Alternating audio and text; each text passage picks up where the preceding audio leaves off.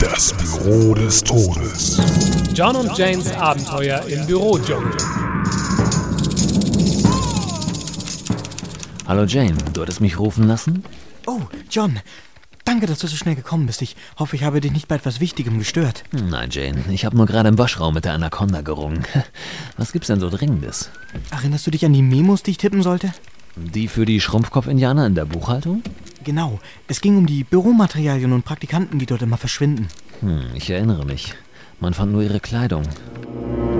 Und ein halbes Dutzend leere Packungen Heftklammern, nicht wahr? Richtig. Ich habe ihnen geschrieben, dass wenn sie nicht aufhören, Firmeneigentum zu stehlen, ihre Raucherpausen gekürzt werden. Nur angemessen. Und? Irgendeine Antwort? Der Praktikant, den ich geschickt habe, ist gerade zurückgekommen. Er war in der Rohrpost hier.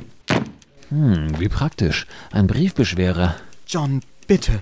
Du bist meine letzte Hoffnung. Beruhige dich, Jane. Ich regle das. Wirklich? Oh, John, vielen Dank. Was hast du vor? Was wirst du tun? Ich schicke sofort einen Praktikanten, der den Zigarettenautomaten in der Buchhaltung abbaut. Maximal 24 Stunden. Dann sind sie weich. Oh, John, du bist so ein Teufelskerl. Mit Zucker obendrauf. Schalten Sie auch das nächste Mal wieder ein, wenn Sie Jane sagen hören. John, das halbe Büro klagt über Bauchschmerzen nach deinem Chili con Carne. Chili con Curare, Jane. Chili con Curare.